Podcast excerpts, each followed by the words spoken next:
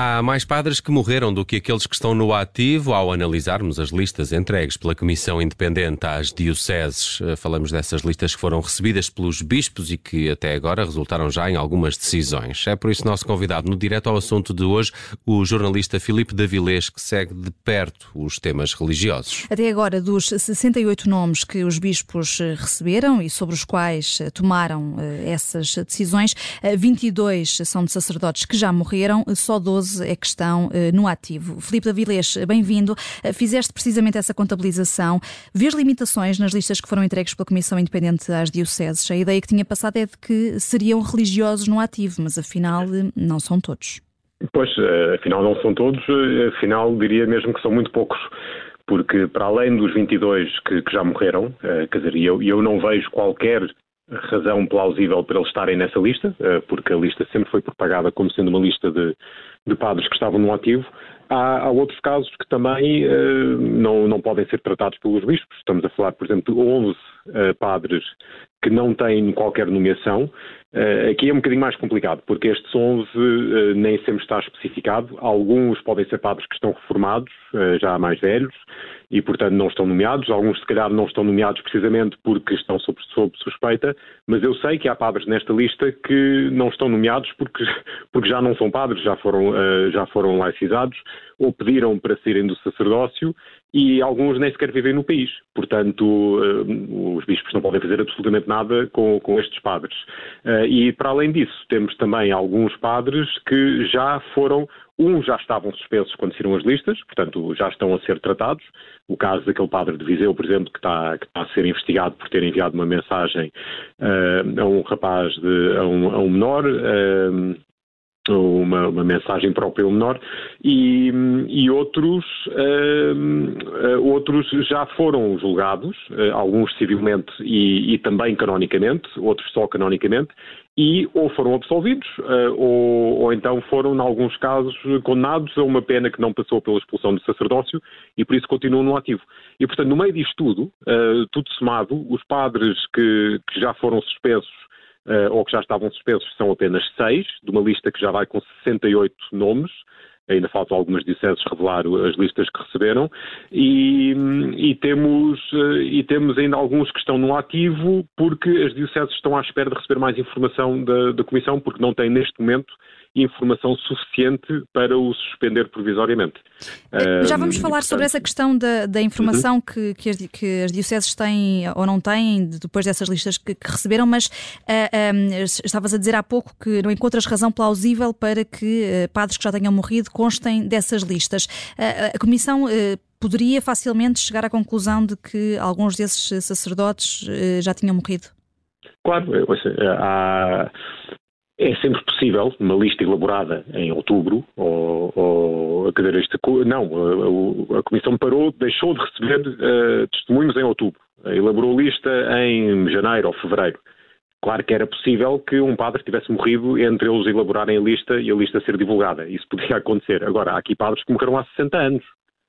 Uh, quer dizer, não, eu, existe um, uma ferramenta a que toda a gente tem acesso, que se chama o Anuário da Igreja Católica Portuguesa, está disponível online, e pode-se ir lá, mete-se o nome do padre, se for um padre diocesano, aparece lá o padre, a que diocese é que pertence, se, eh, quando é que foi ordenado, quando é que nasceu, assim os dados mais importantes, onde é que está nomeado.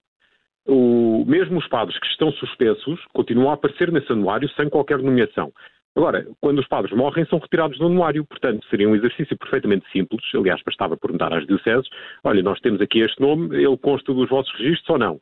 Um, nós há bocadinho estávamos a falar do. Estava-me a perguntar eu, sobre os mortos, eu referi também os que já tiveram processo, etc. Para além disso, temos oito padres que na Diocese não sabem quem, é, quem são. Quer dizer, isto, uh, tudo somado, dá, dá muita coisa uh, e torna esta lista muito pouco fiável. Eu, eu não, não, percebo muito bem é que, o que é que a Comissão estava a pensar quando elaborou esta lista. Uh, a, mesma Comissão que enviou uma lista para, para, para o Ministério Público e que fez questão de dizer a toda a gente: nós estamos a enviar estes nomes para o Ministério Público, mas atenção isto pode não dar em nada, porque alguns destes nomes nós não temos muitos dados, em alguns casos é só um nome, etc, etc. Portanto, avisaram que isto podia, que podia ser uma, um tiro de pólvora seca e que podia não dar em nada.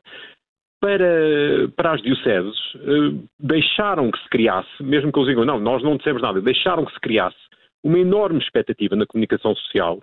As pessoas estavam à espera que houvesse aí 100 ou mais abusadores à solta e que agora iam finalmente ser todos suspensos. E afinal não é isso. Uhum, mas isso foram falhas de, de, de, por parte da Comissão?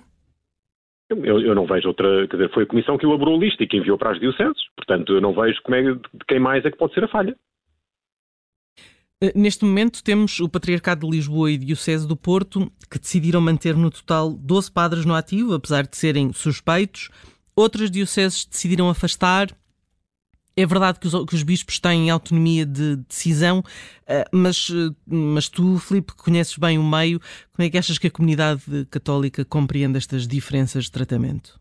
Não são, é, a questão é essa, é que não são necessariamente diferenças de tratamento. Diferenças de tratamento foi, por exemplo, o que aconteceu na Guarda, onde havia um padre suspeito já há muito tempo, o caso já era público, e o bispo insistia que não o iria suspender preventivamente enquanto não houvesse uma acusação formal. Finalmente, hoje mudou de opinião e suspendeu. Diz que recebeu mais informação sobre o caso. É, é estranho que ele já estava a ser alvo de uma investigação judicial, é estranho que ele não tenha sido logo suspenso na altura, mas pronto, mais vale tarde que nunca. Uh, agora, o que está a passar em Lisboa, uh, tomando o caso de Lisboa, por exemplo, uh, Lisboa refere que tem cinco casos de, de padres que, que, estão no ativo, que estão na lista, mas que não têm informação suficiente, por enquanto, para o suspender. Lisboa está a cumprir com as regras que, que estão mandatadas pela Santa Sé, como fizeram as outras dioceses. O que é que se passa aqui? Quer dizer, eu presumo isto, não é? Lisboa recebeu os nomes, esses nomes, sobre, sobre essas cinco pessoas em particular, calculou que não tinha informação suficiente, imagina, eram só os nomes. Eu deduzo, sem saber ao certo, mas presumo, até por tendo lido o relatório e sabendo alguns, alguns dos casos que lá estão, que são facilmente identificáveis, ah, pode haver aqui padres que já foram alvo de investigação e já foram ou ilibados, ah, ou eu penso que em Lisboa os casos mais recentes foram todos ilibados o caso do padre de Massamá, o caso do padre que era capelão numa escola e que enviou umas mensagens, de, umas, umas piadas mas de, de impróprias para menores e que, e que, também foi investigado por causa, por causa disso. E, e, ambos esses foram, uh, viram os seus processos arquivados, tanto civil como canonicamente. Portanto, o que pode acontecer, se esses estiverem na lista, como eu presumo que estejam, uh, a Diocese tem lá os nomes, não pode fazer nada em relação a esses casos em particular, porque esses casos já transitaram, já, já foram arquivados, e, portanto, pode dizer, olha, Comissão, como é que é? Estes nomes aqui em particular, há mais alguma informação sobre isto que nós não saibamos? Mas não era expectável, mas não era expectável que no relatório já constasse essa informação, porque nós agora uh, ouvimos o Bispo do Porto uh, a falar uh, sobre os, os, padres que terão sido alegadamente autores de, de, abusos, dizer que algum, quatro já faleceram, um não pertence à Diocese e os restantes, dos 12 nomes que foram entregues à, à, à Diocese do Porto, iriam ser investigados, mas não afastados. E diz o Bispo do Porto que, caso apareçam indícios fiáveis, não hesitará, não hesitará em suspender preventivamente. Não era de esperar que esses indícios já constassem do relatório? Bom, uh, os indícios que estão no relatório, o relatório é público, não têm nomes associados. É evidente que, em alguns casos, uh, quem conhece o meio consegue, consegue deduzir quem é, que lá, quem, quem é que lá está e as dioceses conseguirão mais facilmente. Mas, para, para além disso, o relatório não inclui todos os testemunhos. Portanto, sobre esses padres, em particular esses sete, há de existir um inquérito que foi preenchido, uma, um telefonema, uma conversa, uma entrevista qualquer, em que alguém os referiu.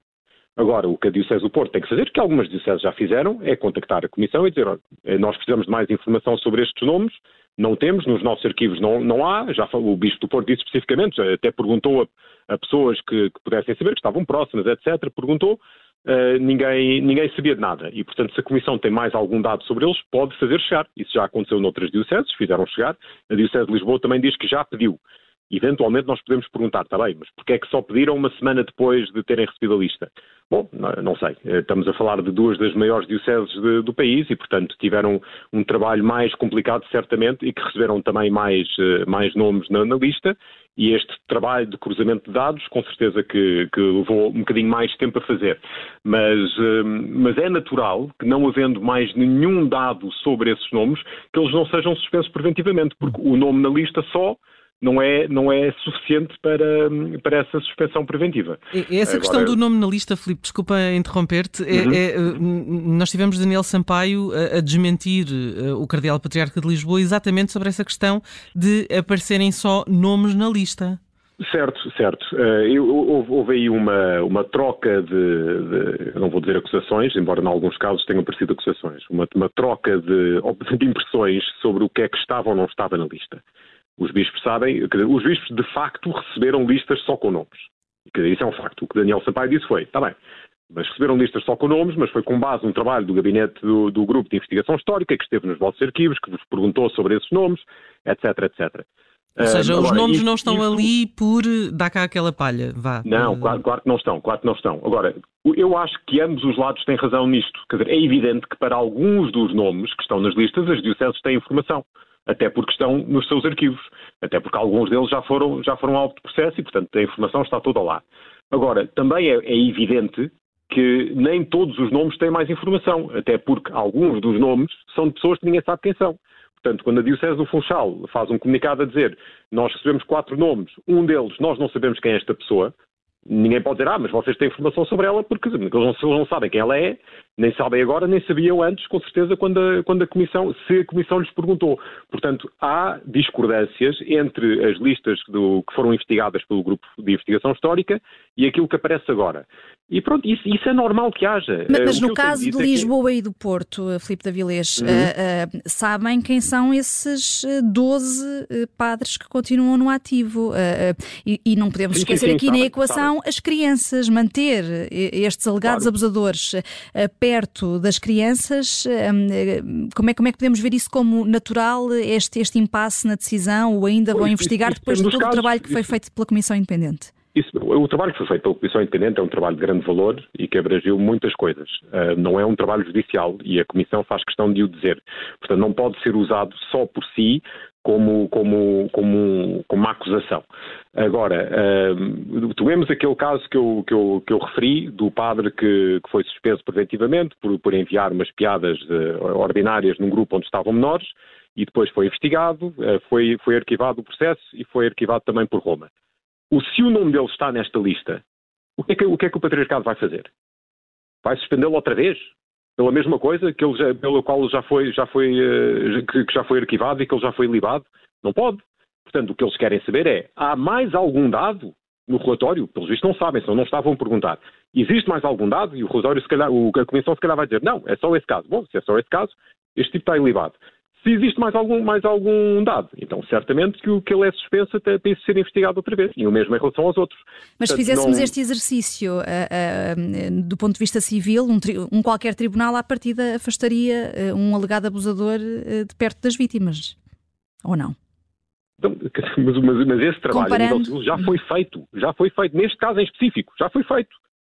E, portanto, se, eu não sei se estes, se estes nomes, se os cinco nomes de Lisboa há, há, tantos casos conhecidos em Lisboa nos últimos anos que é perfeitamente possível que estes cinco nomes sejam todos casos que já foram feitos públicos. Eu não sei se são ou não, mas é perfeitamente possível que sim, até eu diria que é provável que sim, mas estou a supor. No Porto, menos provável, porque não tem havido muitos casos no Porto públicos. E, portanto, uh, quer de um lado, quer do outro, uh, é evidente que, é preciso mais informação. Agora, o, a Diocese do Porto poderá, eventualmente, imagino que um, um destes padres, que tem o nome na lista, uh, a informação demora a chegar e ele tem um contacto frequente e repetido com, com crianças. Se calhar, de facto, é, ideia, é, uma boa ideia dizer, enquanto não nos chegar mais informação, uh, tu vais-te afastar, se faz favor. Mas eu não sei, eu não sei quem são os padres, não sei se eles estão todos já em, em, em lares de terceira idade, como é o caso de muitos dos nomes que estão nas listas, ou não. Ninguém sabe. E, portanto, aqui eu acho que podemos dar, por enquanto, algum benefício de dúvida aos bispos em relação a isto e à forma como estão a lidar. Porque até agora, isso é, nós estamos a falar disto, esta questão da suspensão e não suspensão, como se isto não fossem regras que já existem há, há, há muitos anos. E, e, houve aqui uma enorme falha de comunicação, nomeadamente da parte do Patriarcado de Lisboa, quando, quando houve aquela confusão da conversa do Patriarca de Lisboa sobre a suspensão, não suspensão, e ele estava a falar do, da suspensão enquanto pena, e os jornalistas estavam a interpretar como se fosse a suspensão preventiva, isso já foi esclarecido ontem pelo, pelo uh, Bispo Auxiliar do Américo, uh, foi, foi esclarecido tarde, mas foi ontem, finalmente, e, e, percebemos. Agora, Lisboa sempre suspendeu, há muitos anos, aliás, que suspende preventivamente os padres que são suspeitos, até haver uma investigação como deve ser, até ser arquivado ou serem, ou formalmente acusados, etc. E o Porto, não vejo razão para não fazer a mesma coisa. Não tem havido casos públicos no Porto que eu, que, que eu me tenha apercebido nos últimos anos. Uh, portanto, eles estão a seguir as regras que, de facto, sempre seguiram, à exceção do, do, da, da Diocese da Guarda, que, de facto, teve aquele caso um bocado estranho que hoje finalmente foi remediado. A maior parte dos bispos têm seguido as regras uh, e, e, não há razão para pensar que não as vão continuar a seguir. Uhum. Obrigada, uh, Filipe Davilés, jornalista que segue de muito perto este, estes assuntos relacionados com posso, a religião. Peço desculpa, posso, posso, só fazer um, um, dizer uma última coisa. Eu, claro acho, eu acho que era muito importante a Comissão Independente, que, que, está a ficar mal vista por causa desta lista e as falhas que tem lista, e, e a CEP, que ficou mal vista por causa de todas as falhas de comunicação e as aparentes hesitações que houve ao longo desta última semana, reunirem-se mais uma vez e chegarem a um acordo, limparem esta lista, darem a informação toda que falta dar, a CEP apresentar de uma forma clara, como não fez a semana passada, as medidas que vai tomar e, e, isto não só para salvar a face, quer dos bispos, quer da, quer da Comissão Independente, mas sobretudo para credibilizar o processo, para encorajar outras vítimas, que essas é que são importantes, a virem para a frente, a, a fazerem as suas denúncias se houver mais casos. Porque esse é que é o objetivo deste processo todo. E corremos o risco, no meio disto tudo, de descredibilizar um processo que foi importante ao longo deste ano e que e, e isso não vai beneficiar nem as vítimas, nem as crianças, nem a sociedade em geral. Portanto, eu já fiz esse apelo publicamente e volto a repeti-lo aqui. Acho que isso era benéfico para todos. Fica essa sugestão no final deste direto ao assunto. Muito obrigada, Filipe Davilés. Obrigado. Boa tarde.